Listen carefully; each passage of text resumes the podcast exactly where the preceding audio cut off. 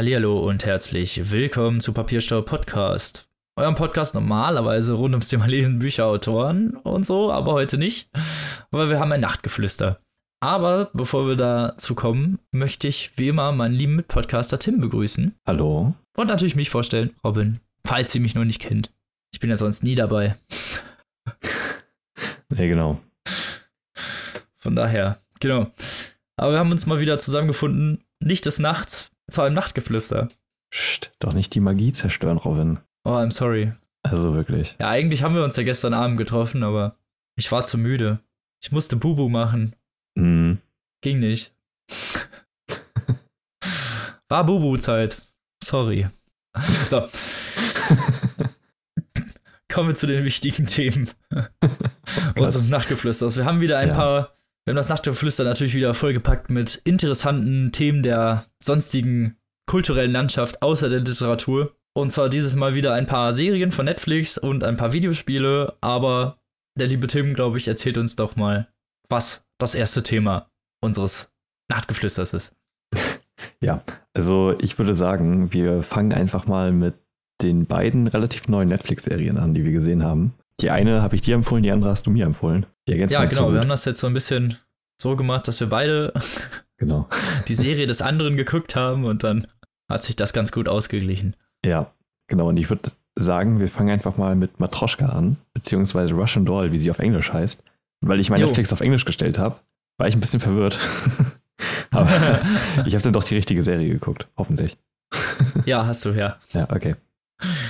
Steht ja auch immer im Intro, Russian Doll. Ja, genau.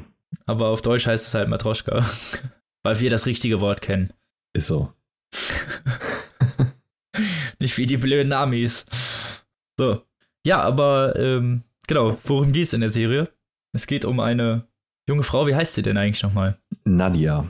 Nadia, genau. Nadia. Die, ja, bei ihrer Geburtstagsparty im, weiß ich nicht, 40. Nee. Ich, ich glaube, die Zahl, es wird gar nicht so doll beziffert, aber die ist locker so, okay. erst Ende 20 oder Anfang 30 oder so. Also die ist noch nicht so alt. Ich weiß es nicht genau. Es ist auf jeden Fall ihr Geburtstag, mhm. bei dem diese Geschichte startet. Und ja, sie ist halt irgendwie kurz auf dem Klo und dann geht sie wieder raus. Und dann geht sie mit einem Typen mit, den sie da auf dieser Party kennenlernen. Und mit dem ähm, sexuellen Inter. Äh, oh Gott. Sexuelle Interaktion auszuführen. So. Ja. Schön. Sehr schön ausgedrückt, ne? Ja, genau. Gar nicht cringy oder so. So. Und zumindest wird sie auf dem Weg in ihre Wohnung von einem Taxi überfahren. Paff, Bung, tot. Serie ist zu Ende? Nein, Serie ist nicht. zu Ende, nein. Äh, sie wacht nämlich wieder in dem Badezimmer auf, ja. wo sie zwischenzeitlich kurz war. Steht wieder vorm Spiegel und hört halt wieder die Musik, die draußen schellert. Und es klopfen halt auch wieder die beiden Mädels an die Tür, die halt auch schon davor an die Tür geklopft haben. Es ist sozusagen, als wäre sie einfach ein paar Stunden zurückgesprungen. Genau. Und dann ist sie natürlich irgendwie so ein bisschen in Panik und will aus der Wohnung. Und das Erste, was passiert ist, sie läuft die Treppe runter und bricht sich das Genick. Und das passiert noch einige Male mehr. Öfter. ja. Die Treppe ist so ein Trigger. da schafft sie es irgendwie nie heil runter. Mhm. Irgendwann nimmt sie dann die Feuerleiter und versucht dann halt so rauszufinden, was na, die Ursache dieses ganzen Problems ist. Und trifft dabei halt immer wieder Leute. So, also es passiert halt öfter und sie stirbt halt auch jedes Mal wieder am Ende. Genau. Und man und weiß halt auch nicht, quasi. warum sie jedes Mal immer wieder stirbt. So. Mm, Manchmal mm. überlebt sie halt auch wirklich einen ganzen Tag und schläft und äh, stirbt erst am nächsten Tag oder so. Also, das ist nie so immer fest, also es ist nicht so ganz festgelegt. Ja. Ja. Und äh, dann kommt der Twist der Serie eigentlich. Und zwar, dass sie mit diesem Schicksal nicht alleine ist. Genau, denn im Fahrstuhl trifft sie jemand anderen. Und gerade als der Fahrstuhl dann abstürzt, sagt sie ihnen also, ja, hast du die Nachricht noch nicht bekommen? Wir werden jetzt alle sterben. Und er sagt ihr dann, ähm, ja, das mache ich jeden Tag. Genau. genau. Das passiert dem wohl öfter. Mhm. Und dann fortan versuchen die beiden halt so zusammen rauszufinden, was da los ist. Genau. Wir können es ja mal verraten. Genau. Ist ja schon klar, so ein bisschen, ne? Und ja, wir wollen auch gar nicht verraten, wie sich die Serie auswirkt oder was da noch so passiert oder mhm. was der Twist dieses ganzen Dings ist, weil das solltet ihr lieber selbst gucken, weil die Serie hat auch nämlich nicht gar nicht so viele Folgen. Ich glaube, acht oder so. Ja, genau, acht Folgen die jeweils auch nur 25 Minuten gehen. Mhm. Also man ist relativ schnell durch, zumindest für eine Serie. Genau, und ganz ehrlich, als du mir das empfohlen hast, also ich habe mir dann kurz die Beschreibung durchgelesen und dachte, boah, nee, nicht schon wieder so eine täglich grüßt das Murmeltier-Story, weil es tut ja, halt echt echt so nicht Happy los. Death Day oder so, das gab es Ja. in letzter Zeit wirklich ein bisschen öfter. Ja, genau. Also es gibt das auch in durchaus schon ja gelungenen Form, sowas wie Edge of Tomorrow zum Beispiel. Und das ganze Konzept ja auch und gibt den irgendwie so einen richtig niceen Twist. Aber im Grunde genommen ist halt alles schon eine Kopie von Und täglich grüßt das Murmeltier. es ist halt einfach diese Prämisse ja. viel zu doll geprägt hat. Aber das Besondere an der Serie, ab, abseits von der Prämisse, ist übrigens, das habe ich gerade nachgeguckt, die wurde von drei Frauen geschaffen, nämlich von der Hauptdarstellerin selber, von äh, Leslie Hetland, die Regisseurin ist, und Amy Poehler, die man vielleicht aus Ach, Parks and Recreation kennt, als Hauptdarstellerin. Ja, wollte ich gerade sagen, Amy Poehler kennt man. Ja, genau. Und äh, die drei haben die Serie zusammen gemacht und die komplette Serie wurde von Frauen geschrieben und gedreht. Ach so, Jede Ach, witzig, das wusste ich gar nicht. Ja, genau. Und die letzte Folge wurde sogar von der Hauptdarstellerin alleine geschrieben und äh, die hat auch Regie geführt. Richtig heftig. Krass. Ja, weil die halt auch mega gut ist. Also die letzte Folge im Speziellen so. Ähm, ist ja krass, Ja, die dass, ist wirklich richtig gut. weil es ist halt nicht selbstverständlich, dass Schauspieler auch gute Regisseure sind. Es gab schon sehr viele andere Versuche, die kläglich gescheitert sind. Auch von wirklich gestandenen Schauspielern. Auch generell finde ich die schauspielerische Leistung in der Serie sehr gut. Also, ja, auf je, also es passt alleine, halt alles sehr gut zusammen. genau, alleine sie brilliert halt voll. Also ich liebe ihren Charakter halt richtig doll. Ja, Sie ist voll. halt so diese der ist richtig gut, der passt halt einfach richtig genial. Und auch hinterher kommt so ein bisschen über ihre Vorgeschichte raus. Das ist alles wirklich, Es ist extrem halt voll gut gut gemacht. ja. ja. Und es Auch gibt die Bilder, halt, die da präsentiert werden. Also visuell auch sehr stark, ja, die Serie. genau. Echt krass.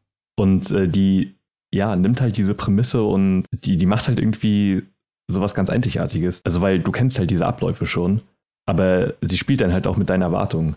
Also, weil du Ja, eben diese eben, Abläufe genau. kennst, also es verändern sich da auch Sachen und ähm, man merkt, dass da irgendwas komisch ist denn und die Charaktere merken es dann auch und versuchen es dann herauszufinden und so. Also man ist selber als Zuschauer auch in dieser Position. Und das haben die ziemlich gut hingekriegt, finde ich. Und das Ja, man ist irgendwie sehr gut involviert irgendwie. Und es ist, also ich finde, das hat auch gute humoristische Züge. Also die Ja, Serie ist halt halt aber ernste Seiten, ist aber auch teilweise wirklich ultra lustig. Ja, genau. Die Dialoge sind so gut, Ja, das ist echt krass. Also ich habe selten eine Serie mit so guten Dialogen gesehen. Mhm. Also Genau, und ich finde, also wenn es denn wirklich zur Ergründung von diesem Ereignis geht und vor allem auch zu der Auflösung, ich finde, die kriegen da halt so einen richtig guten Twist hin, dass es nämlich nicht irgend so ein, weiß nicht, so ein moralischer Kram ist, wie dass die irgendwelche Sachen aus ihrer Vergangenheit, dass die irgendwie Aufarbeiten müssen ja, genau, oder so. Ja, also es ist halt so diese täglich größtes Murmeltier-Story, das ist halt eben nicht, sondern äh, das ist halt mehr, was in der Psyche der Charaktere ist und äh, die geht halt auch ziemlich tief und ergründet die Charaktere auch ziemlich eindringlich und gut, finde ich. Also vor allem halt von den sie werden auch einem sehr gut nahegebracht, finde ich. Ja. Also halt wenn der so, Twist von Alan rauskommt, man ist dann schon so ein bisschen schockiert und fühlt so ein bisschen mit. Also Ja, war dann auch mega geil, wie die nächste Folge dann einfach bei ihm anfängt und seine Routine gesehen wird und so. Also die, die ist filmisch halt einfach extrem gut aufbearbeitet und halt einfach super gut geschrieben. Also die, die Serie ist echt ziemlich rund und bisher so wirklich, finde ich, die beste Serie des Jahres. Von denen ich bisher ja, gesehen kann habe. ich, kann ich fast nur so unterschreiben. Also ich, ich war auch, bei mir war es eher so ein, ja, so ein Zufallsklick sozusagen, Mhm. weil äh, Netflix dreht mir ab und zu immer wieder Sachen an, weil die, Netflix weiß ja, was ich sehen will. Ja, genau. Und dann meistens ha- hat halt, also hat das, hat der Algorithmus halt recht, so, was soll ich Mhm. sagen, was soll ich sagen, so, ne? Die Mhm. funktionieren halt sehr gut. Ja, wenn ich mir das meistens dann angucke, ist das meistens auch ziemlich gut. Ja. Aber war schon ich da drauf geklickt und deswegen habe ich das auch dir empfohlen, weil ich mir dachte, so, du Ja. findest das bestimmt auch genial. Ja, voll. Also alleine auch ihre abgefuckten Freunde und so. Also halt selbst die Nebendarsteller haben halt eigentlich einen ziemlich gut ausgeprägten Charakter. Gerade auch das von. Ja, man von lernt die auch immer Ziehmutter wieder und durch so. die Zeit kennen, weil die natürlich immer wieder auftauchen und so. Ja, und genau. teilweise äh, in den jeweiligen Zyklen auch ähm, ja, wichtigere Positionen übernehmen. Mhm, genau. Ich habe selten wahrscheinlich so eine runde Serie gesehen. Auch das Ende, das halt auch so richtig gut pointiert ist. Und echt die letzte Folge hat es richtig in sich. also, Ja, aber wirklich. wir haben uns gerade ja schon drüber unterhalten. Das war, Ja. also auch wie das filmisch aufbereitet wurde, halt richtig grandios. Boah, der Flash war echt krass. Also der Ja. Twist am Ende war mal richtig so, boah, was? Ja. Echt äh, wahnsinnig gute Auflösung und halt auch ein letztes Bild, was einem halt echt ins Gedächtnis gebrannt wird. Fand ich sehr, sehr gelungen. Und halt, es wirkt halt auch sehr abgeschlossen, was sehr angenehm ist. Weil es braucht halt absolut keine Fortsetzung von der Serie. Und die ist halt nach diesen acht auf jeden Fall nicht. Das ist eine Staffel und dann ist gut Mhm. und die Serie ist so perfekt, wie sie ist. Und die kann man auch so stehen lassen, finde ich. Mhm. Ja, aber so viel eigentlich schon zu Matroschka, ne? Also guckt Ja. die Serie, gibt's halt, äh, wie gesagt, wenn ihr einen Netflix-Account habt, können wir das nur empfehlen. Es dauert halt nicht lange. So, guckt einfach mal die erste Folge, werdet danach auf jeden Fall sowieso gefixt sein. Ja, genau. Und ich finde es halt krass, dass äh, Amy Poehler da an der Serie beteiligt war, weil das ist halt so gar nicht das, wofür man sie eigentlich kennt. Nee, aber sie schreibt, äh, also ich glaube, sie ist eine sehr kreative Person. Die ja, ist, ich habe auch schon öfter was von ihr gesehen. Die ist mhm. ziemlich auf Zack und echt lustig. Und ja, äh, ich finde das toll, dass dann Mensch. solche Leute auch mal wenigstens die Chance, also ich finde es schade, dass es dann immer so unter so einer extra feministischen Produktion sein muss, weil, aber es geht ja oft nicht anders. Man sieht es ja, also ganz oft in dieser Filmbranche werden Frauen echt unterdrückt, das sieht man ja, auch. genau. Dass da ganz oft drauf gepicht wird, auch Ellen DeGeneres zum Beispiel, die jetzt mhm. jahrelang nicht als Stand-up auftreten durfte, nur, so, nur weil sie sich als lesbisch geoutet hat. Ich meine, peinlicher geht's ja wohl nicht. Ja, genau. Jemanden nicht mehr auftreten zu lassen wegen seiner Sexualität. Ich glaube, es hackt wohl. Also, mhm. ja, als wenn wir in den 50ern teilweise. Schlimm, ey.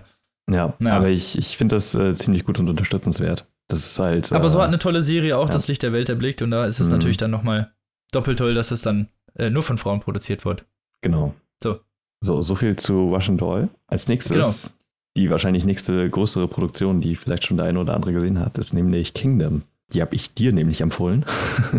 ja, die hast du mir empfohlen. Genau. Und ja, es ist eine koreanische Serie, in der Zombies und Politik miteinander vermischt werden. Das spielt quasi so in, ich, ich weiß nicht genau welches Jahrhundert, aber auf jeden Fall stark in der Vergangenheit. Oh, keine Ahnung. Also weiß nicht, so 16., 17. Jahrhundert oder so in Korea. Ich und, hätte eher schon 14. gesagt, ja, aber ja, irgendwie so. Also auf jeden Fall stark in der Vergangenheit. Also es gab ja schon Schusswaffen, deswegen. Ähm, ja, eben. Ich, ich weiß halt nicht, ja. wann die das schon erfunden haben, weil die gab es schon teilweise echt früh. Mm. Ja, okay. Also auf jeden Fall. Egal. Stark in der Vergangenheit und es geht darum, dass äh, der König des Landes praktisch ein Zombie ist und jetzt ein ja, Clan genau. versucht, an die Macht zu kommen. So. Das ist so die Kurzfassung und der Kronprinz macht sich auf die Suche nach dem Ursprung dieser Seuche und wird parallel dazu dann halt von, ja, diesem Putsch, ja, von Thron gestoßen quasi und ähm, ja, genau, weil da gibt es diesen Hong-Jung-Clan. Genau. Der gehört die Frau des Königs an und ja. die ähm, ist schwanger und soll ein Kind gebären. Und der, und der soll dann der, der neue Thronfolger. Kronprinz mhm. natürlich werden, weil der Hong Jun Clan will natürlich äh, die, Macht, die Macht haben. Genau. Und äh, das alles so verwoben mit dieser, mit diesem Zombie-Ausbruch. und es ist halt, also wie, die Art und Weise, wie die an Zombies rangehen, ist nämlich, dass sie nur rauskommen, wenn es Nacht ist. Und es sind auch schnelle Zombies, genau. also sie laufen. Rennen. Aber und es sind halt die Zombies, die halt auch mit einem Kopfschuss oder mit einem Schlag in den Kopf irgendwie getötet werden können. Ne? Ja, also, genau. Schon Zombies. Ja, also eindeutig Untote. Also die Leute sterben und äh, stehen dann halt wieder auf Nacht. Genau. Also die Serie folgt halt mehreren Personen, ja. vor allem auch so einer Ärztin in so einem Dorf, wo, dich, genau. wo sich die Seuche als erstes wirklich ausbreitet, wo er und die Ärztin es sogar noch schaffen, die ganzen Leichen in Schach zu halten. Mhm. Dann kommen aber am nächsten Tag ja die Behörden und nehmen die Leichen mit zur Exhumierung. Und das ist natürlich dann der fatale Ausbruch. Mhm, genau. Ich fand auch diesen Magistraten, der halt so komplett dagegen war, irgendwas gegen die Leichen zu tun, der ist halt. Also die Serie hat auch schon echt ein paar so Comic Relief Charaktere, die halt aber auch ziemlich gut funktionieren. Auch der Leibwächter des Kronprinzen. Ja, finde ich auch, der passt auch voll gut da rein. Also die, diese Bromance zwischen den beiden ist halt schon richtig niedlich irgendwie. Das fand ich auch. Und äh, halt auch wie er immer mit seiner Frau ankommt und so, es ist schon richtig, äh, es ist sehr liebevoll gemacht. Also, Finde ich auch. Es, ja. hat, es hat so ein bisschen so einen asiatischen ähm, Touch. Das ja, merkt genau. man halt. Wenn man schon öfter ja. äh, asiatische Filme gesehen hat, dann weiß man, wovon ich rede. Ja. Es hat halt auch viel von solchen Kampffilmen, finde ich, so On Buck mhm. und sowas. Das ist also nicht ganz so übertrieben, aber durchaus so die Actionsequenzen oder so sind schon ziemlich ja, eindrücklich gemacht, finde ich. Jo. Also das, das können, also vor allen Dingen Schwertkämpfe, das können halt wirklich nur asiatische Produktionen ja. richtig. Es wirkt halt auch richtig authentisch. Ich finde, äh, die Serie brilliert vor allem halt in der kompletten Visualisierung. Ich finde, die sieht unglaublich gut aus. Also die Art und Weise, wie es gefilmt ist und halt auch die Kulissen und die Kostüme und halt auch was das Make-up von den Zombies gut fand, so. ist, äh, dass sie nicht langweilig war. Ja, so. stimmt. Das war das, was mich nämlich am Anfang, wo ich dachte, okay, muss ich erstmal gucken, ob das mhm. nicht öde ist, aber es ist halt voll nicht öde. Es ist, geht wirklich auch dauerhaft voran. Ja, genau. Auch so die Intrigen sind interessant. Es ist, es ist jetzt nicht, dass das ultra lange gesponnen wird oder was weiß ich nicht. Also ich hatte so ein bisschen Schiss, dass das bei wie bei The Walking Dead ist, weißt du, so ja, genau. bla bla bla bla bla, bla bla bla bla, oh Zombies, bla bla, Folge vorbei. So, nee, genau, äh, also es geht ziemlich straight Ach nee, Twist-Folge vorbei, so habe ich vergessen. Ja. Aber, aber so ist das dann halt. So. Und ähm, mm. da war das, äh, hier fand ich das nicht so. Also klar, die haben natürlich auch einen Twist am Ende der Folge, aber so die insgesamt die Folgen, die gehen halt auf 45 Minuten. Also ist man schon ein bisschen länger dran beschäftigt. Aber die sind halt wirklich interessant zu gucken. Also ich hatte nie so wirklich das Gefühl, dass ich jetzt denke, boah, ne, jetzt gehen wir voran, jetzt gehen wir voran oder so, mhm. wo ich mir dachte, okay, das, das ist zu langsam oder so, sondern es, es geht halt wirklich, also die Geschichte wird unglaublich gut erzählt, so dass man halt als Zuschauer auch ja gebannt davor sitzt, ohne dass man sich jetzt langweilt halt. Ja, genau. Und ich äh, mag es immer sehr gerne, so aus dem eigenen Kulturbereich auszubrechen und andere Sachen zu konsumieren. Gerade halt asiatisches Kino liebe ich sowieso. Ich finde das immer so interessant, so die Unterschiede festzustellen, weil alleine die Art und Weise, wie es gefilmt ist, finde ich, also unterscheidet sich schon deutlich von europäischen oder amerikanischen Produktionen. Mm, auf jeden Fall. Aber ich finde die Art und Weise, gerade am Anfang, wie es geschrieben ist, es war schon irgendwie richtig süß, weil einfach alles komplett ausbuchstabiert wird. Die komplette Exposition findet in so einem Dialog statt wo halt so gesagt wird, so ja, aber das ist doch der Clan, mit dem hatten wir dann und dann Beef. Ja, aber der wurde doch dann und dann gelöst und dann der, ach so, aber das ist jetzt das und das und so. Und ja, stimmt, wird dir so wird dir einfach so voll ja. direkt erklärt. So. Ja, genau, was halt voll unlogisch ist in der Welt der Charaktere, weil jeder das genau weiß und das eigentlich nur für den Zuschauer relevant ist. Also, ja, das ja. Die setzen dir halt einen Kontext, aber ich fand das mhm. halt eigentlich voll cool, weil du dadurch halt nicht erst drei Folgen gucken musst und ja, dann immer halt genau. erst so dubiose Gespräche und dir das halt selbst zusammenreimen mhm. musst, sondern du wusstest von Anfang an, alles klar, das ja, ist genau. der Clan, der Beef mit dem König, die wollen die Macht erherrschen Fertig. So. Ja, genau. Fand ich halt auch mega nice, auch wie dann so philosophische Themen angegangen werden. Weil das ja sonst immer so ganz subtil ist und man selber so die Schlüsse ziehen muss, wird dann so. Es kommt dann auch ganz klar die Frage, die wird auch so eins zu eins so gestellt. Ist der König nicht trotzdem der König? Weil er ist ja irgendwie immer noch am Leben. So, und wenn der König jetzt irgendwie Menschenfleisch essen würde, dann würde er doch trotzdem der König sein. Ja, also, genau. Das ist dann, also, trotzdem das Land regieren. So. Ja, genau. Also so tackelt die Serie halt auch so philosophische Fragen, aber die werden dann halt wirklich so eins zu eins von Charakteren buchstabiert. also, das ist dann ja. schon immer ein bisschen, ne, mit dem Hammer ins Gesicht so, aber äh, funktioniert halt trotzdem voll gut. Ich mag auch die Art und Weise, wie sie das dann angehen, sehr. Ich mag auch die Charakterzeichnung irgendwie. Mhm. Es ist halt nicht so ultra ernst wie bei uns, ja, finde ich. Genau. Oder bei den oft amerikanischen oder europäischen Produktionen ist es nicht so mega ernst. Die Charaktere mhm. sind so ein bisschen leicht verknackst teilweise. Das hat man halt öfter in asiatischen Filmen. Also wer genau. öfter schon mal so asiatische Produktionen hat, die haben ganz oft solche Charaktere.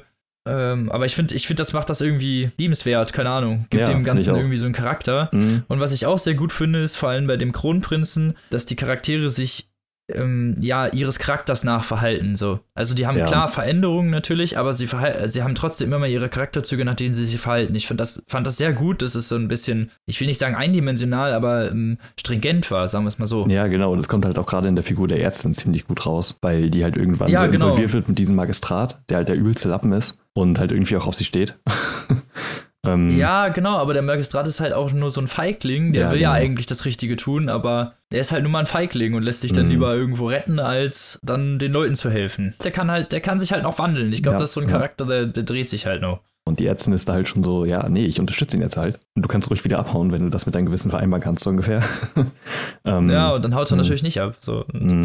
Also vor allen Dingen so im Kontrast zu The Walking Dead, wo dann Rick Grimes ja als ikonisierende Figur zum Kronprinzen so, ne, ist ja, kann ja, man ja, ja, könnte man ja vergleichen, dauernd halt total irrational handelt, weil es in der einen Folge flennt er um so, in der nächsten Folge ballert er halt äh, ganze Dörfer in den Arsch. Äh, da fand ich, war der Kronprinz einfach, ja, fester als Charakter, einfach definierter. So. Ja dass man mehr klar sehen konnte, alles klar, der versucht seinem Volk wirklich zu helfen, so auch äh, unter Einsatz seines eigenen Lebens. Mhm, genau. Weil er mhm. das als so, seine Aufgabe als ja, Königshaus eigentlich sieht, so seine, sein, also sein Volk zu beschützen, ja. ne? Das ist ja so seine Philosophie irgendwie und Deswegen mag man den Kronprinzen halt auch, finde ich. Also. Ja, es hat dann auch so was Hamletartiges wie, also dass der Kronprinz dann halt sich unter das einfache Volk begibt und ja am Anfang auch undercover ist quasi und dann die Zustände des Volkes erfährt und das halt nur seine Persönlichkeit dahingehend stärkt, dass er das Volk unterstützen will. Das ist halt. Ja, das stimmt. Das ja. hat sich da, dass sich auch verändert. Das war vorher mhm. so relativ, okay, ich guck mal, was da los ist und dann genau. hat er sich immer mehr so dem Volk eher zugewandt und versucht, denen zu helfen, weil es halt, weil er ja auch merkt, dass es kein anderer tut. Ja, genau. Er geht ja am Anfang vor allem noch dazu, davon aus, dass immer irgendwie, ja, der König kommt oder irgendeine Garde, die dann halt mal Essen vorbeibringt, aber die tut's ja gar nicht. Ja, eben. Ich, die, die Serie hatte auch so übelst abgefahrene Kameraperspektiven und so, die ich in der Form auch noch nicht gesehen habe, wie in der einen Szene, als die sind in einem Gefängnis und sind quasi mit so einem Brett aneinander verbunden am Hals. und der eine von denen wird halt zum Zombie und der andere ja, fuckt, fuckt das halt übelst ab und äh, die Art und Weise, wie das da inszeniert ist, ist halt übelst gut. Also, ich, wie die Kameras da gesetzt sind. Und so. Wie er dann an dem Zombie hängt, so ja. an diesem Brett. So, oh nein! Also, es sind halt echt übelst Ey, kreative und einfallsreiche Szenen. Also halt auch die Brutalität ist auch ordentlich. Also. Finde ich. Also, da wird jetzt nicht unbedingt mal Blut gespart und so. Und ich finde auch die Art und Weise, wie die Zombies inszeniert sind, auch extrem gut. Wenn die dann da irgendwie flüchten und die Sonne geht, dann ist dann kurz vor dem Untergang und so und du siehst schon, wie die ersten sich wieder anfangen zu bewegen. Das ist halt wirklich wahnsinnig gut gemacht. Finde ich auch. Und vor allem, das Man ist halt. Man sieht bei denen halt auch wirklich, dass sie sich aus dem Tod so wieder rauskämpfen, sozusagen. Das hat über denen irgendwie gut gemacht. Und mm. ja, da gibt es natürlich auch noch einen Twist am Ende, den wir nicht verraten. Genau. Aber es hat auch nur, wie viele Folgen hat das? Sechs, sechs Folgen, glaube ich. Ja. Ja. Man ist am Ende Gibt's schon ein bisschen traurig. nur eine Staffel? Ja, genau. Man ist am Ende so ein bisschen traurig, weil man denkt, jetzt geht's eigentlich los und dann ist die Serie zu Ende. ja, das stimmt. Also ich, ich, äh, so mein Körper war bereit, so nach der letzten Folge, aber nee, sollte nicht sein. Ja, ich war auch schon so ein bisschen so, ah, wann geht's weiter? Mm. Nein, nein, das ist die letzte, nein. Verdammt, da musste ich was anderes gucken. Ja. Voll schade. Naja, aber guckt es euch an, die ist wirklich genial. Also vor allen Dingen für eine Zombie-Serie halt auch, finde ich, ähm, ja, was mal was anderes irgendwie. Nicht so dieser langweilige, ja, genau. normale Zombie-Blödsinn, so mit diesem, wir gehen irgendwo hin und müssen uns ein neues Lager aufbauen und äh, Benzin und oh, das ist so nervig, ne? Ja, ist halt Ich kann es so. nicht mehr sehen, genau. ey, wirklich nicht. Ja, es hat. Und da war das halt mal wirklich eine, so eine richtig ja. schöne, frische Abwechslung in so einem ganz anderen Setting, mit so einer ganz anderen Prämisse und mhm. so einer anderen Herangehensweise, mit so einer Intrigen dabei und so. Das war echt gut gemacht. Ja, es wirkt halt auch sehr authentisch. Also, so würde ich mir halt auch vorstellen, dass irgendwie im 15. Jahrhundert Zombies bekämpft worden wären, so ungefähr. Ähm, ja. Man hinterfragt das eigentlich gar nicht groß. Also, es gibt schon so ein paar Sachen, wo man sich dann irgendwann denkt, so ja, also ihr könnt jetzt auch schon mal tagsüber irgendwie mindestens die Füße zusammenbinden oder so von den Zombies, wenn ihr die schon nicht begraben wollt oder so. Äh, ja, gut, also, das stimmt allerdings. Halt irgendwas zu tun. Oder denen die Zähne auszuschlagen ja, oder so. halt. Also überhaupt irgendwas mit den Leichen anzufangen. So.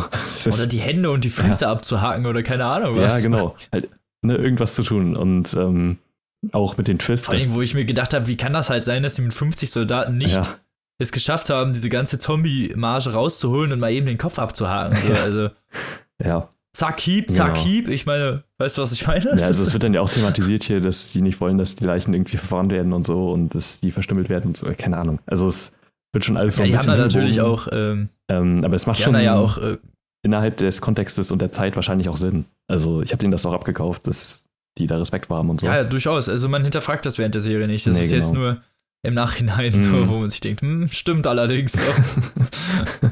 ja. Aber ja, das ist halt, ne, da bei halt solchen halt Sachen, dahinter fragt man dann halt auch nicht so ultra viel. Ist halt mm. also und mm.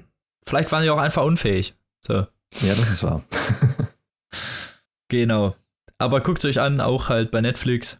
Ja, sehr zu empfehlen. Und es hat wirklich sehr wenig Anleihen von Walking Dead und das ist was absolut Positives. Wollte ich gerade sagen, ja. Weil The Walking Dead kann man sich echt nicht mehr angucken, ey. Nee, ist halt echt so. Äh. Hm. Da letztens noch mal eine Folge von gesehen, ey. Ich war direkt raus. Ich so, boah, ey, ihr guckt The Walking Dead, ich geh. ja, fühle ich aber. Das gucke ich mir nicht mm, an. Mm. Das ist zu langweilig. Egal.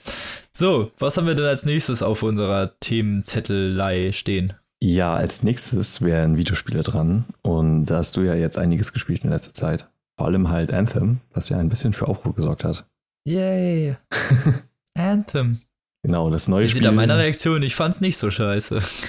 das neue Spiel von BioWare. Sonst für Mass Effect verantwortlich. Ja, genau. Und damals halt für einen ganzen Haufen Rollenspiele und die halt so ganz viele Maßstäbe gesetzt haben. Ja, und das war also der neues krasses Koop-Projekt. Das wurde ja auch relativ krass angekündigt schon. Mhm. Und ja, was ist in Anthem? Anthem ist so ein Postapokalypse-Ding in denen ja die Menschheit mit sogenannten Javelins, das sind äh, ja Powerrüstungen, könnte man sie nennen. Mhm. Sieht ein bisschen aus wie die Sachen von Halo oder ja, jede andere Art von ja, irgendwelcher ja. Sci-Fi-Rüstung. So, ne? Es ist halt einfach eine fette Rüstung. Und der Kniff an dem Spiel oder beziehungsweise an dieser Rüstung ist halt, dass man fliegen kann. So, die haben alle so ein kleines Jetpack hinten drauf und dann kann man so ein bisschen durch die Gegend fliegen. Das heißt so ein bisschen, also man kann schon durchaus eine ganze Strecke fliegen, zurücklegen. Mhm. Und ja, was soll ich gut sagen? Äh, storymäßig habe ich nicht so gut aufgepasst, deswegen kann ich dazu nicht viel erzählen. Ist wahrscheinlich auch nebensächlich. Weil es ist ein Koop-Shooter. Ein Koop-Loot-Shooter könnte man es sogar nennen. Heißt, ähm, man geht standardmäßig auf Expeditionen mit vier Leuten, auch wenn du alleine bist. werden dir vier Randys, so nennen wir solche Leute, ähm, nice, Randys. Also irgendwelche Zufall Zufallsgegner zugewiesen. Und, ach, Gegner sag ich schon, äh, Mitspieler natürlich. Und man ist immer zu viert unterwegs, ungefähr im gleichen Level. Mhm. Und ja, macht dann seine Expedition, rettet irgendwelche Leute, schießt irgendwas ab. Es ist halt eine riesige, zusammenhängende Spielwelt. Ne? Mhm. Heißt, man fliegt halt, man fliegt halt an einem Punkt los, fliegt irgendwo hin, kriegt seine Mission, muss irgendwas abballern, dann kommt wieder irgendwas, dann muss was einsammeln, so ein standardmäßiger Shooter halt. So, ist jetzt nicht missionstechnisch nicht das, die Creme de la Creme, aber für einen Koop-Shooter völlig in Ordnung. Mhm. Du fliegst dann mit deinen vier da rum, es ist natürlich immer geiler, wenn man Freunde dabei hat weil dann ist es immer tausendmal lustiger. Und dann, ja, macht man da seine Mission und dann fliegt man am Ende wieder zurück und kriegt Loot. So. Und auch während des Rumfliegens kriegt man Loot. Das ist halt das größte Ding an diesen Loot-Shootern oder an diesen Koop-Shootern, dass du halt eigentlich die ganze Zeit Catch 'em All machst, so, ne? Also machst du Pokémon mit äh, Items und musst halt das Beste suchen und äh, dann kriegst du halt bessere Items und dann ähm, steigt dein Anzuglevel sozusagen und dann findest du auch wieder bessere Items. Also es geht immer so voran wer schon mal so eine Art gespielt hat, Diablo zum Beispiel oder Destiny, Destiny oder so. Genau, ja. Oder Monster Hunter. Der, genau, oder Monster Hunter, der wird dieses Prinzip kennen. Es ist immer alles ein bisschen ähm, gleichbleibend, also man macht größtenteils immer dasselbe, man fliegt, man schießt, man sammelt irgendwas ein, man bringt irgendwo was hin, man schießt, man fliegt, man sammelt irgendwas ein und dann ist man fertig. So, dann rennt man in der Zitadelle rum, packt sich neue, die neuen Waffen drauf und dann macht man wieder das Gleiche. Also ganz normales äh, Koop-Shooter-Prinzip. Mhm. Aber was ich halt an dem Spiel ganz gut fand, ist, dass die Missionen halt, also es gibt relativ viele Missionen.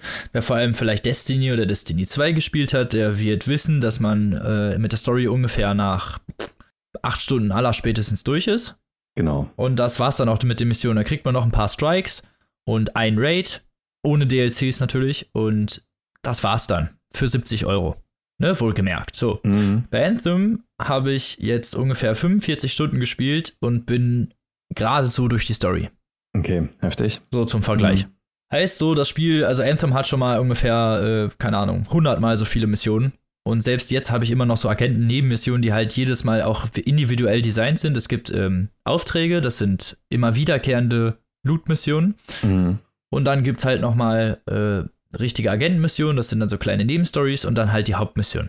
Also man hat durchaus äh, eine Menge zu tun. Dann gibt's, äh, kannst du auch noch freies Spiel machen, also so auf der Weltkarte rumfliegen, Weltereignisse machen, Sachen sammeln, bla. So. Den ganzen Scheiß, den man halt sonst so kennt. Mhm. Aber was ich halt hier halt sehr interessant fand, war, dass zum einen ist das Fliegen halt geil. So, ich sag's mal ganz frei heraus. Es bockt einfach mit diesem Ding durch die Gegend zu fliegen. So, mhm. das ist äh, sehr intuitiv, es ist super einfach und du fühlst dich einfach scheiße geil. So. ja. Ich sag's äh, ganz profan einfach mhm. ausgedrückt. So, es, es, es macht einfach Spaß. Und die Immersion ist halt auch ziemlich krass. Also es, auch das Schießen ist gut. Es ist natürlich nicht so wuchtig wie bei der Destiny. Es ist halt aber auch echt schwierig, sich mit den Halo-Machern zu konkurrieren. Ja, die haben halt einfach Zumal, das beste Gameplay, was man überhaupt machen kann auf einer Konsole. Ja, ist so. Und äh, zumal ist das natürlich jetzt auch ein Third-Person-Shooter, also Anthem ist Third-Person im Gegensatz mhm. zu Halo. Also das, aber das Gameplay ist gut, finde ich. Die äh, Bosse sind ganz gut geraten. Man hat halt immer, natürlich begegnen die immer wieder die gleichen Sachen irgendwie. Und das, was ich so ein bisschen doof fand, war, dass es halt nur so eine paar, also so nur so vier, fünf Arten von Endbossen gibt, die halt dann dauernd immer wieder kommen, so. Mm, okay. Dann nur in stärkeren, größeren oder mm. andersartigen Formen. Das fand ich halt ein bisschen schwach. Aber sonst halt waren die Missionen wenigstens halt mal ein bisschen vernünftig durchdacht und man war nicht so schnell durch. So. Frage ist, ob dann jetzt diese 70 Euro sich lohnt. Denn das Spiel hat nämlich halt auch eine Menge Probleme, zu denen ich jetzt komme. Und zwar allen voran Bugs. Wer ja, schon mal BioWare-Spiele gespielt ja. hat, der wird wissen, dass diese Firma dafür sehr bekannt ist. Aber halt schon richtig krasse Bugs. Also ich glaube, selbst doller als bei Mass Effect Andromeda und das war schon ähm, hart an der Grenze ich weiß nicht, ich habe ich hab die Bug-Frequenz bei Mass Effect Andromeda nicht gesehen, aber sagen wir es mal so, ich habe in meinen 45 Stunden mindestens 15 Bugs mhm. gesehen, eher mehr.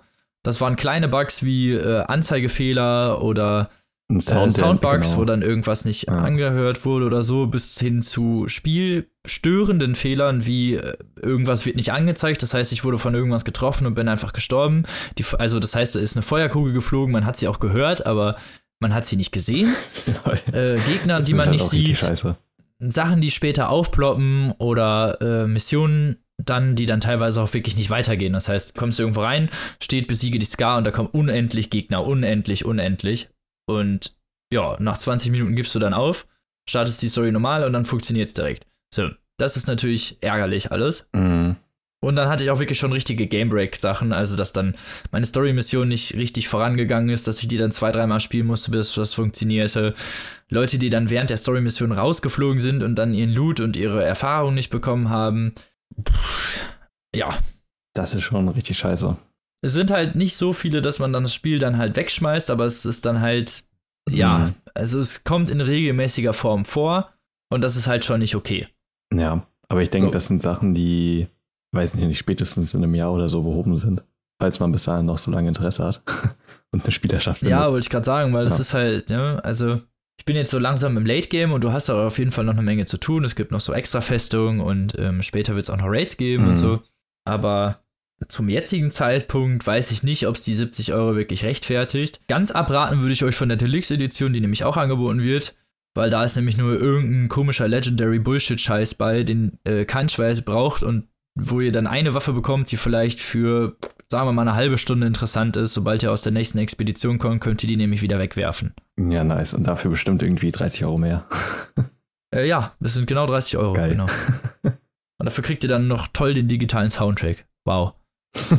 Super. Das ist Abzocke ja. in ganz groß. Also auf jeden Fall nicht das kaufen. Mhm. Und 70 Euro weiß ich halt auch nicht. Also ich würde eher auf den Sale warten, weil also momentan die Backrate rechtfertigt das auf jeden Fall nicht.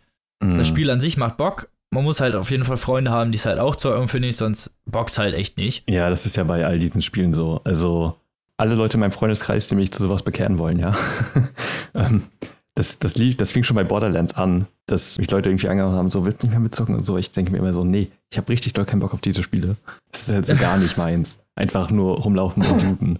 Das bringt mir halt so gar nichts. Und gibt mir halt auch nichts. Und halt auch Diablo und äh, Destiny und äh, auch Monster Hunter. So äh, jedes Jahr kommt immer so ein Spiel raus, wo mich irgendwie mein gesamter Freundeskreis fragt, ob ich nicht mitzocken will. und ähm, das ist halt einfach immer so überhaupt Tim nicht mein lehnt Fall. immer ab. Ja, es ist leider einfach so gar nicht meins. Also ich habe auch Borderlands und so ausprobiert, aber Loot löst in mir einfach so gar nichts aus. Also zumindest Spiele, die komplett nur darauf ausgelegt sind und halt einfach nichts haben. Außer das. Ich finde vor allem bei Borderlands ist das halt vor allem am Anfang krass, weil du echt nur so eine Scheiße findest. Ja. Und hinter eigentlich nur gute Sachen durch irgendwelche Kisten und so. Es ist halt zu krass, finde ich, teilweise auf mhm. Loot ausgelegt. So dass du halt oft auch dir gar nicht auswählen kannst, was du gerne spielen möchtest. Weißt du, das finde ich fehlt manchmal, weil du nimmst dann einfach das, was die, das krassere Level hat, anstatt das zu spielen, was dir liegt. Ja, genau. Und äh, ich finde sowas, also bei so Sachen wie ja, Dark Souls oder Witcher ist das halt nochmal was anderes, ähm, finde ich. Weil das Spielkonzept ja auch nicht unbedingt darauf ausgelegt ist, das auch schließlich zu machen. Und da hat Loot halt eine sehr belohnende Funktion. Ja, da kommt auch Loot nicht so in extravaganter Form vor, wie mhm. halt in diesen Loot-Shootern.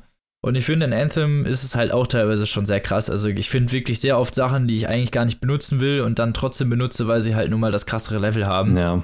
Weil es ist dann natürlich auch so, wenn du das krassere Zeug benutzt, dann äh, steigt dein Level ja auch wiederum. Das heißt, du findest dann wiederum natürlich auch krassere Sachen, aber eigentlich spielst du dann halt immer nur das Stärkste, was du gerade im Inventar hast. Und erst so wirklich im Late Game kannst du dich dann wirklich auf das fokussieren, was du wirklich machen willst. Und das, ja, ist halt ein bisschen schade, mhm. finde ich. Ja, auf jeden Fall. Aber ähm, wo wir so. gerade nochmal bei Patches waren und so, ne, und bei Bugbehebung. Erst neulich, ich glaube letzten Monat oder so, hat Free for Free Industries, die jetzigen Halo-Entwickler, äh, geschafft, die Master Chief Collection multiplayer-fähig zu machen. durch, äh, ja, durch Patches. Ganz nach, ehrlich, ich find's geil. Äh, ja, nach drei Jahren oder so. Und das komplette Multiplayer-System war richtig broken. Also du hast einfach, du konntest keine vernünftige Party erstellen und es, es hat irgendwie alles verkackt, ja. was Halo eigentlich groß gemacht hat im Multiplayer und äh, die haben das jetzt einfach komplett gefixt. Ja, ist ja nice. Dann müsste man vielleicht sogar nochmal die Master Chief Collection reinwerfen, ne? Mhm.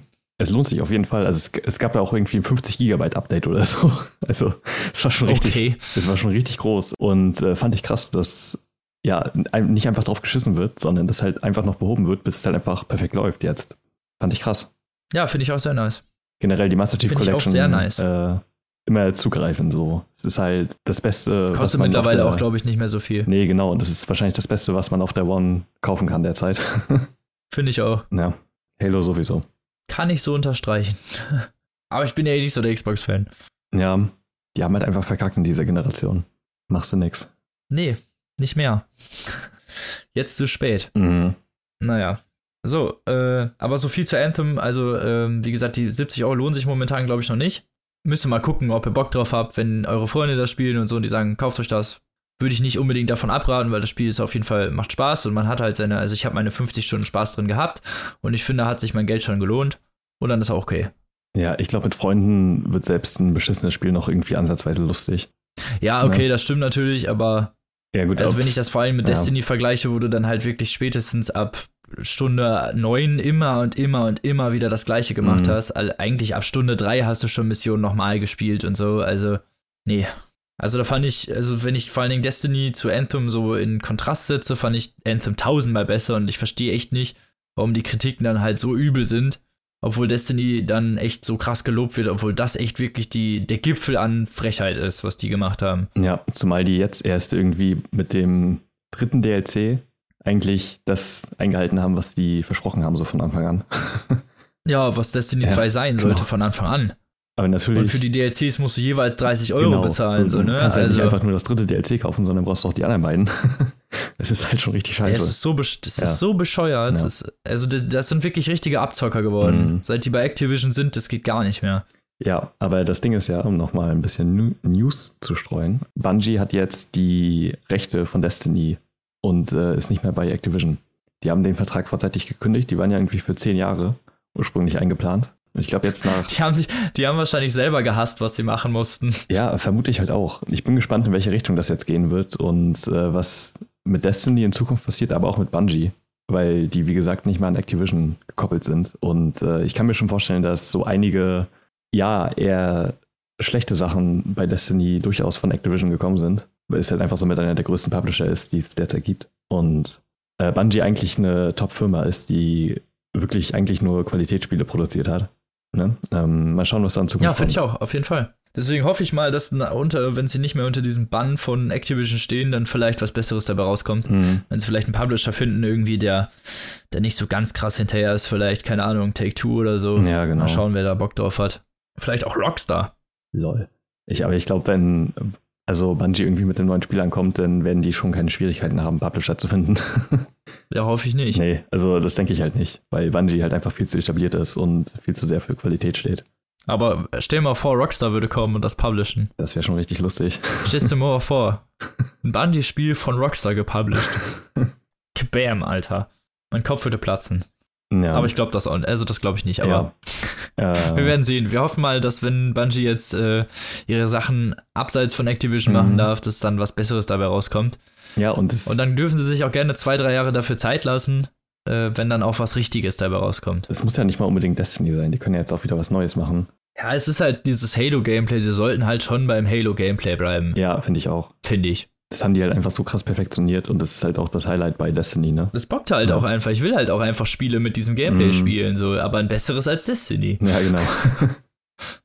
Eins, was mit 70 Euro von Anfang an wenigstens alles bietet und nicht halt, mm.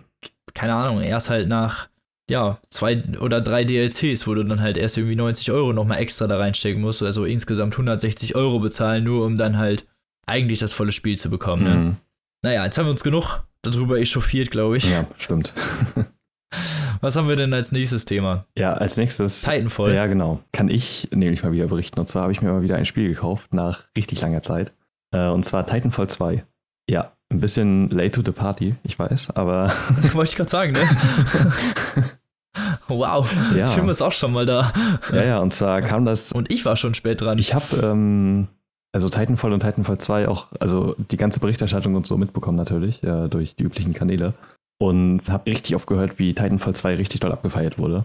Aber es halt irgendwie keiner gekauft hat. Das richtig ja, krass underperformed das ist, hat. Das ist ganz komisch, ey. Ja. Ganz oft Titel, die so richtig schlecht sind, die werden dann voll krass gekauft und Sachen, die richtig gut sind, die kommen dann irgendwie nirgendwo ja. über die Ladentheke, ey. Das ist ganz seltsam. Ja, aber Titanfall hatte auch echt einen schlechten Start mit äh, Teil 1. Also im Grunde genommen ist Teil 2 das, was Teil 1 eigentlich hätte werden sollen. Nur hat sich da anscheinend dann keiner mehr für interessiert. Was wirklich sehr traurig ist. Weil bei Teil 2 gab es nämlich einen Singleplayer und der wurde an richtig vielen Stellen hochgelobt. Zumindest habe ich das so mitbekommen und dann äh, wollte ich das immer spielen, habe es dann irgendwann aus den Augen verloren und original vor zwei Monaten oder so war ich im Mediamarkt und habe das irgendwie für 10 Euro da gesehen. das ist schon okay. richtig traurig. Wirklich original für 10 Euro. Xbox One-Spiel für ja. 10 Euro ist halt schon krass. Ja, genau. und äh, da habe ich mir das natürlich einfach mitgenommen, weil, what the fuck? Ich habe mir halt sowieso schon ewig kein Spiel mehr gekauft und hatte auch mal wieder Bock auf was Shooter-artiges. Und äh, habe es jetzt angefangen und schon ein paar Stunden gespielt und es ist, es macht verdammt viel Spaß. Ohne Witz. Also, ich finde, also die Story-Komponente ist schon äh, ziemlich gut. Ich bin gerade, wie gesagt, noch am Anfang. Ich weiß noch nicht ganz, wohin sich das entwickelt. Du meinst ja, das Ende ist ziemlich heftig. Ja. Ähm, also kurz. Das schon. Ähm, ja, okay. Traurig. Also kurz zum Spielprinzip. Im Grunde genommen, also das Gameplay ist darauf ausgelegt, dass man sehr beweglich und sehr schnell ist. Es ist im Prinzip ein klassischer Shooter. Ja, heißt Wallruns genau. und äh, du kannst Doppelsprünge, Doppelsprünge machen. Und, und, genau, du kommst ziemlich schnell von der Stelle. Der Kniff ist, dass man sogenannten Titans anfordern kann. Das sind so ja, Max-Suits, mit denen man dann halt krass rumballern kann. So ungefähr. Aber riesig, also genau. die sind dann wirklich vier, fünf Meter hoch. Ja, genau. Also. Und äh, die haben dann krasse Waffen und äh, Schilde und was weiß ich alles. Und äh, da kann man sich dann krass rummetteln. Und selbst im ersten Teil hat das im Multiplayer ja schon ziemlich gut funktioniert. Man hat den dann irgendwann keiner mehr gespielt. Und im Gameplay haben die auch eigentlich gar nicht so viel geändert, glaube ich. Nur, es ist halt einfach nur noch besser gemacht. Im Endeffekt. Und halt alles runter und halt eine Kampagne draufgepackt, was, wo man sich bei den meisten Shootern schon so denkt, das tut echt nicht Not. Also gerade bei so Battlefield oder so denkt man sich, ja, ihr könnt die Kampagne auch eigentlich weglassen. Das wäre kein Verlust. Aber. Nee. also wirklich, so ein richtiger, typischer Shooter mit dieser Art und Weise, mit einer guten Kampagne ist halt schon richtig lange her. Also halt Modern Warfare 1 ungefähr. Wollte ich gerade sagen, Call of Duty 4? Ja. Ähm, okay, Black Ops 1. Ja, okay, genau. das war das letzte Gute. Aber was, was die mit dem, also was die mit Titanfall 2 gemacht haben, finde ich halt ultra krass. Also wie viel Arbeit da reingesteckt werden musste und ähm, alleine in des, also ich spiele halt nur die Story, weil Multiplayer ist mir sowieso immer egal. Und wie, ja, so die Beziehung zwischen demjenigen, den man spielt und den Titan aufgebaut wird und so. Und halt dieser ganze Untergrundkampf auch, wie man eingeführt wird in die Story, dass du halt einfach nur ein lappiger Soldat bist und dann halt irgendwann erst die Fähigkeiten bekommst, weil halt ein Soldat gestorben ist und der dir halt diesen Titan überlässt, mitten im Krieg quasi. Ja. Das ist halt wirklich verdammt gut gemacht. Eigentlich bist du noch gar nicht ready so. Nee, genau es ist halt wirklich verdammt gut gemacht. Ähm, auch die Locations und so und das Gameplay fühlt sich halt auch wahnsinnig gut an. Also das Gunplay ist wirklich so auf Call of Duty Niveau und äh, mit dieser Geschwindigkeitskomponente, das harmoniert halt wirklich verdammt halt auch. Und ich finde, es hatte dadurch, dass du diesen, diesen vertikalen Modus hast, halt nochmal ja. so eine extra Komponente, die Call of Duty halt oft nicht hatte. Und es ist nicht dieses Schießbudenartige, finde ich. Ja. Also dadurch, dass es diese Titan gibt und du immer mal wieder hin und her musst und in deinen Titan wechseln, weil da auf einmal ein anderer aufgetaucht ist und ja du halt auch während der Story, finde ich, immer mal wieder so witzige Nebensachen hast, wo es dann heißt, so jetzt entkommen dem Titan oder keine Ahnung was, weißt du, was ich meine? Ja, also genau. das ist ja nicht so 0815. Ja, auch wohin die Story die dann. Die haben ja durchaus mal so Kniffe. Ja, genau. Auch, da so, auch gameplay-technisch da reingebaut. Ja, genau. Und du bist halt einfach nicht nur, du bist halt ein Soldat und bist, kriegst irgendwie einen Auftrag und dann fliegst du wieder zurück oder so. Sondern das ist halt wirklich homogen erzählt irgendwie und macht halt auch irgendwie Sinn. Und das ist halt auch nicht sehr selbstverständlich. Ja, fand ich auch. Also ich finde, Respawn kann echt gute Geschichten erzählen. Ja. Also Respawn macht irgendwie echt gute Spiele. Ja, auf jeden Fall. Die ja. sind halt nur leider unter Activision auch und da ist es nee, halt immer EA. nicht so nice. Äh, genau. Und noch schlimmer. Ja, genau. Oder auch nicht besser, sagen wir es mal so. Ja, genau. Ich, ich glaube, äh, das hat denen dann auch ein bisschen das Bein gebrochen im Endeffekt mit dem Titanfall-Franchise, weil das halt voll viel Potenzial hat. Das hätte halt wirklich der krasseste Shooter-Shit werden können seit Call of Duty. Ja, ich glaube, das ähm, war halt jetzt so langsam ja. zu der Zeit, wo alle schon gesagt haben, yo, wir kaufen keine Spiele mehr von EA, genau. so. Weil mittlerweile ja. wird das ja echt schon hart boykottiert. Also ich weiß, die Battlefield 5 Zahlen waren so krank niedrig, ja. wie seit Jahren schon nicht mehr. Und ich weiß gar nicht, ob die die Franchise nach mhm. dem Fiasko überhaupt noch weiterführen. Also mhm. ich an deren Stelle würde es mir krass überlegen. Ja, EA ist ein sehr trauriger Konzern. sehr, sehr traurig. Ja. Sehr abgeranzt mittlerweile. Ja, aber man merkt halt, äh, der, der Chef von Respawn und halt auch der für Titanfall verantwortlich ist, äh, war halt auch lange Zeit Chef von Infinity Ward und hat halt auch die äh, Modern Warfare-Reihe komplett geleitet. Und das merkst du halt auch. Ah. Ähm, okay. Genau. Aber bis Modern Warfare 3 war es ja eigentlich auch noch ganz gut. Ja, genau. Also Modern Warfare 3 hatte schon so seine Schwächen, aber ich finde Modern Warfare. Ja, auf jeden Fall. Also Modern Warfare 1 was, also es ist halt richtig lächerlich, was ein Spiel alleine alles geprägt hat und was das für einen Impact auf die ganze Szene hatte. Ja, voll krass, ey. Also es hat halt Wir haben uns ja auch gestern schon drüber, ja, genau. unterhalten, dass Modern Warfare 1 so die Basissäule eigentlich des modernen Shooters ist und dass alles heutzutage eigentlich immer mit Modern Warfare verglichen werden muss. Ja, aber halt auch. Weil es halt nun mal der Meilenstein war. Ja, genau, halt auch Singleplayer, weil es halt einfach ähm, Zweiten Weltkrieg abgelöst hat als das Standard-Setting und halt es einfach in die Moderne verfrachtet hat und halt es hat die komplette Basics für den Multiplayer-Markt ja bekommen, ja, der halt bis heute immer noch besteht, so im Grunde genommen. Ein Großteil davon mhm. auf jeden Fall. Also zumindest das Gunplay wird halt oft immer noch so ja, auch durchgeführt, wie es halt in das, Modern Warfare war. Ja, dass du Waffen ausrüsten kannst und so. Das halt diesen ganzen Multiplayer-Kram ähm, hat Modern Warfare 1 zumindest das erste Mal so in der Form gemacht. Und ich finde mit Modern Warfare 2 halt auch so einfach einen kompletten Klassiker geschaffen, der halt Multiplayer-mäßig ähm, halt so krass eingeschlagen hat. Also ich, ich liebe diese ersten beiden Teile und halt auch Black Ops 1 und 2. Ja. Weil die. Das waren halt auch echt noch so richtig tolle, ja. also waren wirklich richtig gute Shooter noch. Ja. Black Ops 1 hatte eine ultra gute Story. Mhm. Ist halt schade, was daraus geworden ist. So, ne? so wirklich, die sind irgendwann so geldgierig geworden, dass es halt ja. wirklich gar nicht mehr klar ging. Ist aber auch äh, klar, wenn man unbedingt jetzt jedes Jahr ein Call of Duty raushauen will. Also Modern Warfare 1 und 2, glaube ich, die, halt, die sind nicht in einem Jahr Abstand erschienen. Nee, glaube ich auch. Also ich glaube, da waren immer längere Zeit zwischen, weil man sich damals halt auch wenigstens noch Zeit dafür genommen hat. Ist ja auch genau wie mit Far Cry jetzt. Mm, genau. Äh, Far Cry 5 kam letztes Jahr im November raus. Jetzt haben wir, äh, also, ne? Ja. Und jetzt halt dieses äh, New Dawn und. Wir haben Februar, genau. also es ist noch nicht mal ein Jahr her, dass Far Cry 5 rauskam mm. und jetzt kommt schon dieses Until Dawn. Ja. Also, der Markt wird übersättigt halt ja, irgendwann. Voll. Und die müssen sich auch irgendwann echt nicht mehr wundern, dass die Leute halt keinen Bock mehr haben, die Spiele zu kaufen. Mm. So, weil man sich halt einfach denkt, nee. Das ist auch mit Assassin's Creed halt, weißt du, ich hatte Origins noch nicht mal durch, da kam Odyssey schon raus. Ja. Du brauchst halt auch so locker aus, ja. ein Jahr, um die zu spielen, weil die halt einfach immer größer werden. Ja, eben. Es, es dauert halt auch mhm. ewig, halt alles durchzuspielen und keine Ahnung. Das Problem ist ja bei solchen Spielen auch oft, dann bist du raus, dann kommst du wieder rein und dann kannst du die ganzen äh, Tricks nicht mehr und weißt ja, nicht mehr, wie es genau. geht.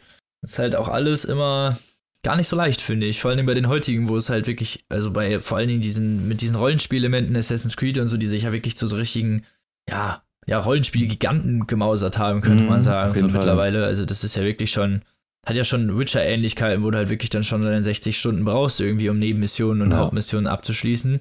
Und ich habe gar nicht mehr so viel Zeit. Ja, ist halt wirklich so, ne? Deswegen war mir Titanfall 2 halt auch, äh, kam mir sehr gelegen, weil es halt einfach eine straighte Geschichte erzählt, die halt ja auch nicht so lang ist wie jetzt ein Rollenspiel für gewöhnlich. Und ähm, das, das kam ja eigentlich äh, ganz gut, ja, ganz gelegen so und äh, dass es dann halt auch noch so ein gutes Spiel dabei ist und halt auch noch eine gute Geschichte erzählt. Das ist halt alles, was ich seit Shootern seit Jahren nicht mehr gespielt habe. Ja, ist halt auch mal erst ein, ein Alleinstellungsmerkmal. Mhm. Leider heutzutage, aber es ist halt wirklich so. Ja. Und mit so Sachen wie ähm, Spec Ops the Line zum Beispiel oder so steht oh, ja. halt, steht Titanfall halt recht einsam halt in der Ecke der guten Shooter. Also mit einer guter Story und ja, gutem genau. Singleplayer, weil ja, Battlefield hatte noch nie einen guten Singleplayer. Bis auf Bad Company 1. Oder ich glaube, ich, ich wollte gerade sagen, bis auf Bad Company so, aber seit Battlefield 3 ja. ist das halt wirklich echt richtige Scheiße. Ja, genau. Da soll man sich echt sparen. Also selbst mit diesen War-Missionen in Battlefield 1 war das halt, das war halt halbgar, so mhm. hätte man sich halt dann echt sparen können. Ja, ist halt echt so. Also vor allem Bad Company hat ja auch dadurch einfach gewonnen, weil es hat ja jetzt nicht unbedingt die komplexeste Geschichte oder so erzählt, es war halt einfach scheiße lustig. Und es hat ja, halt es war halt, es hat sich auch nicht so ernst ja, genommen. Genau. Es war Bad Company war einfach ein geiles Game, so fertig. Ja. Es hatte halt auch coole Mechaniken, da war das auch nicht, noch nicht so zugebackt. Ich habe irgendwie das Gefühl, dass seit Battlefield 3 werden die Bugs in Battlefield immer schlimmer irgendwie. Mm, weißt du, bei Battlefield wahr. 3 war das halt schon teilweise so ein bisschen laggy und buggy, aber. Battlefield 4 war richtig schlimm. Zum Release konntest du das so fast Battlefield gar nicht spielen. 4 war ganz schlimm, ja. Battlefield 1 war der Gipfel. Alter, das, das hat so viel geglitscht und rumgeklippt mm. und ey, du kannst diese Engine in die Tonne kloppen. Ich weiß wirklich nicht, wer Kohle für diese Kack-Engine bezahlen will. Ey, wirklich, die ist so schlecht, ne? Mm. Jedes Mal, wenn die irgendwas, jedes Jahr, wenn die irgendwas Neues damit rausbringen und die ist neuer hochgepatcht und ne, mit irgendwelchen neuen, keine Ahnung, Shadern oder was ist ich nicht ja. vollgepackt, dann, ey, jedes Mal funktioniert das schlechter. Das kannst du an den ganzen Need for Speeds vor allem ja, auch sehen, genau. wo du dauernd durch die Boden fällst mhm. und irgendwas aufploppt und so. Also die sollten ihre Dice Engine echt krass überarbeiten, ja. weil die ist echt scheiße. Ja, ich kann das auch echt nicht mehr sehen. Sieht halt auch alles so gleich aus und es glänzt halt so doll und äh, hat halt so wenig Sättigung. Ich es ist auch alles immer so ultra farbintensiv. Ja. So, ne? Es muss dann immer so blau oder ja, rot genau, sein, um genau. dann halt überhaupt irgendeinen Effekt hervorrufen zu können. Mhm. Das hatte damals schon eine richtig krasse Wirkung. Ich weiß noch, als es bei Battlefield 3 angekündigt war, war ich richtig geflasht. Und das sah halt auch mega gut aus. Ja, aber irgendwann so ja. spätestens nach einem halben Jahr hat so diesen Blaustich halt auch echt satt, ne? Ja, genau, so. Das wird halt irgendwie bei fast allen Spielen von EA verwendet, so. Es ist halt ein bisschen traurig. Und dann kannst du irgendwann einfach echt nicht mehr sehen.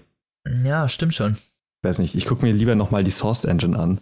Selbst wenn die beschissen aussieht, als äh, irgendwie lieber nochmal was von, von der Frostbite Engine. Boah, nichts mehr ja. von DICE, bitte ja. nicht, ey.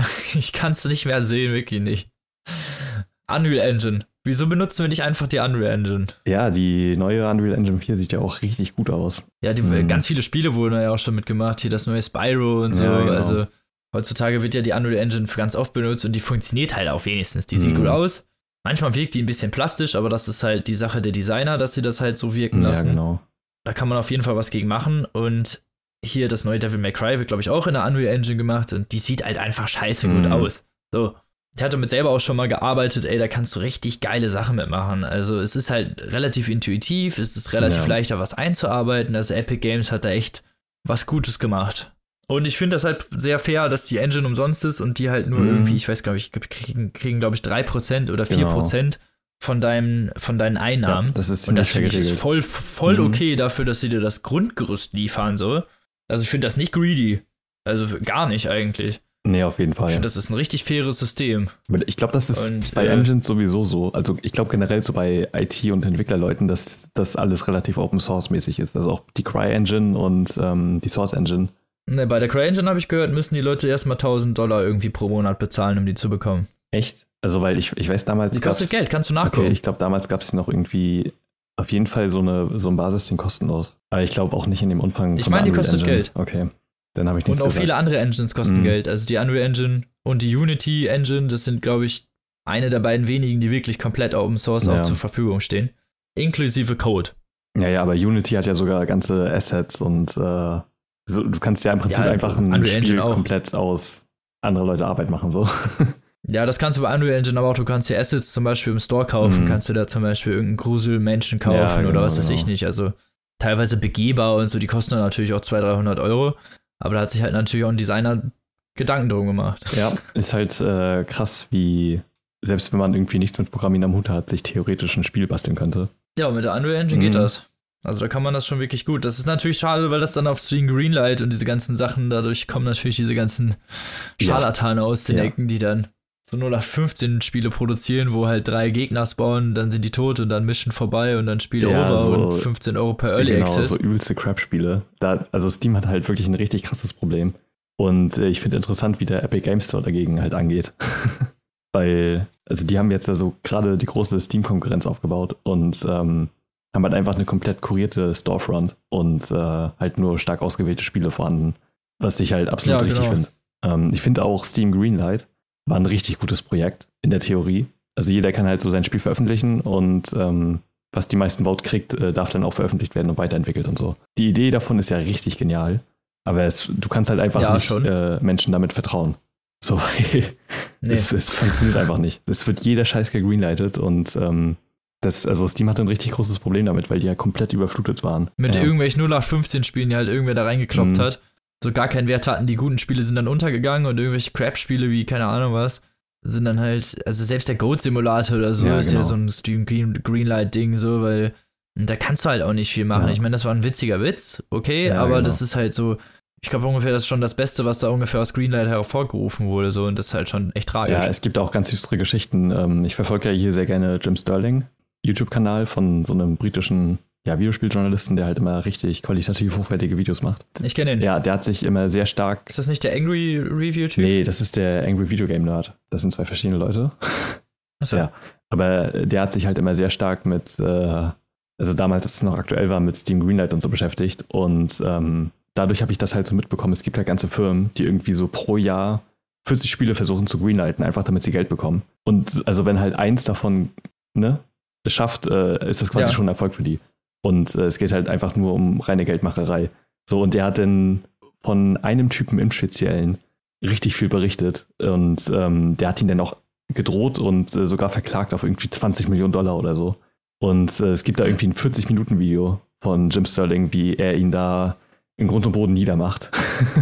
so nachdem der Lawsuit dann gesettelt war, weil er halt einfach komplett verkackt hat. Und natürlich hat er nicht recht bekommen und auch keine 20 Millionen bekommen, sondern Jim Sterling hat recht bekommen und es hat einfach komplett verkackt und musste seine Firma schließen und was weiß ich. Ja, geil. Das ist, äh, ja, so gehört ja. sich das halt auch, wenn so ein Arschloch die ganze Zeit mm. immer nur irgendwelche 0815 Kack-Games da reinwirft so und den ganzen Markt damit überflutet. Irgendwelche doofen ja, Leute genau. kaufen das auch noch, geben dann noch Geld für. Der entwickelt das gar nicht weiter und macht dann halt wieder weiter nur irgendwelche Kackspiele. Ja. Da gab es ja richtiges Problem mit solchen ja, Leuten, ey, die gehören da halt auch nicht hin. Ja, vor allem auch mit so Bestechungssachen. Da gibt es dann so Steam-Gruppen von den Entwicklern gegründet, die einfach random Leute einladen und denen dann irgendwelche, diese Trading Cards, die Steam ja hat, äh, geben im Austausch zu einem positiven Review oder halt äh, einer guten Bewertung. Und so funktioniert halt so eine Maschinerie, die Steam sich da selber zuzuschreiben hat irgendwie. ist ganz seltsam. Ja, okay, mhm. die haben dann Lobbyismus in sich ja, selbst genau. betrieben sozusagen. Genau. Ja.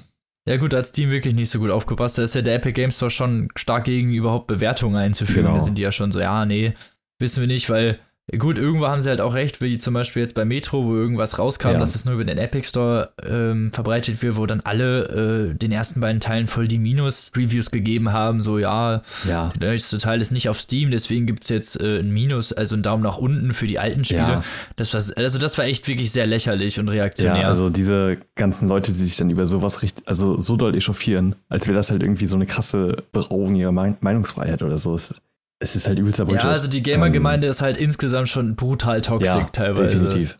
So, und das merkt man immer wieder. Und da kann ich das durchaus verstehen, dass die langsam halt anfangen, ihre Tore wieder zuzumachen, weil man durch Steam halt echt schon gesehen hat, wie eklige Ausmaße das annehmen kann, wenn du die Leute halt wirklich einfach machen lässt.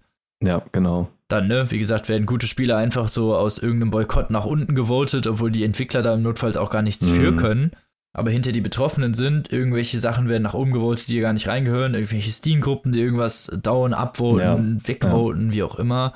Ja, das ist halt dann, wenn zu viel Freiheit irgendwie den Spaß kaputt macht. Mhm, genau. Also ich finde, äh, also überhaupt, dass es jetzt eine ja einigermaßen ernsthafte Alternative zu Steam gibt, mit dem Epic Game Store halt schon mal sehr gut, weil Steam einfach ein komplettes Monopol auf dem PC-Markt hat. Waren sie ja. auch. Und das ist halt generell nie gut. Finde ich auch nicht. Also ich meine, dann gibt es noch GOG, aber ich meine, die haben ja auch wirklich nur ältere Titel. Jo, aber äh, die haben jetzt auch irgendwie richtig viele Leute entlassen müssen, weil die irgendwie krass Minus gemacht haben. Oh. Ja, äh, kam gestern die Meldung. Oh nein. Mhm, richtig traurig. Vor allen Dingen, die machen doch, die, oh scheiße, ey, die machen doch immer richtig gute ja, Sachen. Ja, finde ich halt auch. Weil die machen ja. halt so die andere Seite, dass die halt einfach nur, ja, alte Spiele DRM-frei verkaufen. Was halt auch ein sehr guter Markt ist. Finde ich auch. Und äh, ja. Und ja, kann man hoffen, dass sowas, also das finde ich schade, wenn mhm. sowas dann down gehen würde, anstatt dann irgendwie äh, Steam mal ein bisschen auf die Finger kriegt, so, weil ganz ehrlich, sind wir mal ehrlich, Valve macht echt seit Jahren nichts ja, anderes mehr. Ist halt so. Als seinen Scheiß auf Steam zu fokussieren und dafür machen sie es sehr schlecht. Ja, und. Also dafür, dass sie jetzt seit Jahren ungefähr nichts mehr mhm. machen. Aber halt auch so komplett undurchsichtig Steam und ziemlich so. kacke. Also, also zum einen, genau, Steam sieht ultra scheiße mhm. aus. Also das hat, ein, das hat ein Layout von 2009. Ja, ist wirklich so. ganz ehrlich, das müsste, das müsste grundüberarbeitet mhm. werden. Das sieht so, so scheiße aus für, heut, für heutige Zeiten, wirklich. Ja, genau. Also das, sieht, das, das sehen die Microsoft Word-Sachen besser aus. Ja, und sowas wie den Shop durchstöbern funktioniert halt nicht, weil du einfach nur diese Crap-Spiele angezeigt bekommst. Ja, mhm. genau. Die, die haben halt wirklich, also keine Ahnung, dafür, dass sie behaupten, sie würden ihre ganzen ähm, Kompetenzen ins Team reinstecken, mhm. finde ich das aber ganz schön peinlich, was da rausgekommen ist, ja. weißt du? Kein richtiger Algorithmus, es ist halt alles wirklich 0815. Mh, wenig Rabatte auch, irgendwie habe ich oft das Gefühl. Mhm. Also wenn es jetzt nicht gerade Summer- ja, oder Winter Sale genau. ist sehr viele, wie du es schon gesagt hast, Crap-Spiele oder irgendwelche Indie-Sachen, die du halt dann teilweise auch schon noch drei, vier Stunden durch hast. Mhm. Oder Sachen, die du halt einfach nicht spielst, weil du halt, weiß ich nicht, weil es halt einfach auch irgendwie zu plump ist. Ja. So, fertig. Mir sind Indie-Spiele halt oder oft auch diese Pixel-Sachen, die sind mir einfach zu, zu plump. So, ich will sowas nicht mehr spielen. Ja, und das ist halt richtig schade. So, ich spiele dann die Sachen, die ich von früher kenne und dann ist gut. So, neue Sachen ja. müssen halt wenigstens irgendwie einen Twist ja, haben. Genau. Gibt es natürlich coole Sachen wie Super Meat Boy, mhm. aber, ne, also das hättest du damals ja eh nicht machen können, weil viel zu schnell ist. Aber ja, stimmt. Aber ich finde es halt ultra schade, weil Valve sich damit irgendwie so selber im Weg steht. Weil die haben halt einfach nur geile Spiele gemacht. also ohne Witz. Halt Portal 1 und 2 und. Ja, aber ich glaube, das was, was war denn das letzte Spiel, was sie rausgebracht haben? Ja, Portal 2 äh, wahrscheinlich, ne? Hier. Nee, ähm, Global Offensive, glaube ich. Ah, ja, stimmt. Äh, Counter-Strike, ja. Stimmt, aber das ist halt auch schon ewig her. Ich glaube, GO war das letzte, was die gemacht ja, haben. Ja, aber das ist halt auch schon ewig her. Ja, und davor glaube ich halt echt äh, Portal 2, ne? Die haben ja generell gar nicht so mhm. viele Spiele gemacht, so in den letzten Jahren, aber. Ja, in den letzten Jahren ja, ja. wirklich dann auch wirklich gar nichts. Ja, mehr. und also. überleg mal, was, auf was für Franchises die sitzen. So, man könnte halt Left 4 Dead 3 machen oder Portal 3 oder Half-Life 3. Ähm, Oder Half-Life, wollte ich gerade sagen, so, ey, ganz ehrlich, die haben so viele geile Sachen. Vor allem so ein neues Left 4 Dead, ey, das würde in die Zeit so gut passen, Ja. wenn sie das auf alle Plattformen und dann auch am besten noch Crossplay untereinander Mhm, alles genau. funktionieren würde, ey, die Leute würden ausrasten. Ja, vor allem Left 4 Dead 2 funktioniert halt heute immer noch reibungslos. Also, das ist halt einfach so ein smoothes Gameplay und äh, so ein gutes Spielprinzip. Ja, eben, die müssen das ja nur weiterführen Mhm. eigentlich. Noch ein paar größere Sachen einbauen oder Fahrzeuge oder was weiß ich nicht, irgendein Scheiß, keine Ahnung. Es ist halt wirklich, ich, Valve ist eine ganz komische Firma. Das ist tragisch, ja. wirklich. Dann gab es ja diese komische Steam-Konsole, die sie direkt wieder Ja, eingestellt stimmt. haben und so. Das war so ein Scheiß, ne? Also was, auf, auf was für blödsinnige Mhm. Sachen, die sich fokussiert haben. Ist echt unnormal. Anstatt sich halt auf äh, das zu fokussieren, was halt, äh, ja, die groß gemacht hat, und zwar halt die geilen Spiele, ne? Ja, genau. Überlassen sie das halt dann lieber wieder anderen und holen sich dann halt nur durch Steam ihre ganzen Tantieme, aber das ist doch irgendwie, keine Ahnung, ist doch scheiße. Ja, finde ich auch. Valve ist eine sehr fragwürdige Firma. Ich weiß auch nicht, jetzt haben sie diesen Steam-Controller rausgebracht, das habe ich auch nicht verstanden, was das sollte. Weil ganz ehrlich, wenn du einen Controller willst, kaufst du dir einen scheiß Ja, ist Xbox-Controller. halt echt so. Ist halt einfach der beste Controller. so. Ja, Ja. eben. Du kennst ihn und wenn du eine Xbox hast, dann kannst du ihn direkt mit deiner Xbox auch noch benutzen. Oder mit den Xbox deiner Freunden Mhm. oder was weiß ich nicht. Es ist halt schwachsinnig, sich einen anderen Controller zu holen als den Xbox-Controller. Fertig. Ja, Ist halt wirklich ja. so. Zumal der Xbox-Controller halt auch standardmäßig mit, den, mit allen Spielen funktioniert. Das heißt, heutzutage, du schießt einen Xbox-Controller Genau, an, das Spiel funktioniert einfach mit dem Xbox-Controller. Also, Mhm. das sind alle Buttons schon fertig äh, gemacht und so, da musst du nichts nachbasteln oder so. Das ist ja immer das Nervigste an anderen Controllern, dass du genau. halt dann immer erst die Tastenbelegung neu umändern musst, weil das Spiel halt deinen Controller nicht kennt. Mhm. Aber der Xbox-Controller kennt jedes Spiel. Das ist schon seit 2000, pf, keine Ahnung, 6 Ja, so. genau. Seit der 360 halt, ne? Ja, genau. So, also selbst Bioshock 2 und so Mhm. lassen sich mit Xbox-Controller spielen. Da gibt's irgendwie, weiß ich nicht. Also Steam sollte sich lieber wieder auf ihre Spiele fokussieren. So, jetzt sind wir aber auch echt brutal vom Thema abgewichen, ne? stimmt. Ich weiß überhaupt nicht mehr, was das Thema war. Titanfall 2. Junge, Passiert, okay. ja. Ähm, So, ähm, jetzt, dann würde ich sagen, beenden wir die Folge doch Ja, mal nach genau. diesem ausschweifenden Geplänkel. Ich fand's aber Ja. schön. Ich spreche gerne mit dir über sowas. Wir sind uns ja auch immer ein bisschen einig. Und ja, ich hoffe, euch hat's nicht gestört, sonst seid ihr wahrscheinlich auch nicht mehr da. ach ja. Also, als ob wir hier so einem festen Konzept folgen. So ist es ja jetzt auch nicht. Nee, ist ja, ist ja nicht so. Ist ja nicht so. Das ist ja aber auch ganz klar bei Ja. Nachtgeflüster. Darum geht's ja. So, aber Leute, wir wünschen euch eine schöne Woche. Nächste Woche hören wir uns wieder mit einer neuen Folge. Und genau, bis dahin, lest was Gutes, träumt was Schönes. Schlaf gut. genau. Und äh, ja, vielen Dank, lieber Tim, für deine Anwesenheit. Das war wie immer ein Vergnügen. Das äh, Vergnügen war ganz auf meiner Seite. ah, danke. Und dann, liebe Leute, guckt was Gutes, zockt was Gutes und bis nächste Woche. Tschüss. Tschüssi.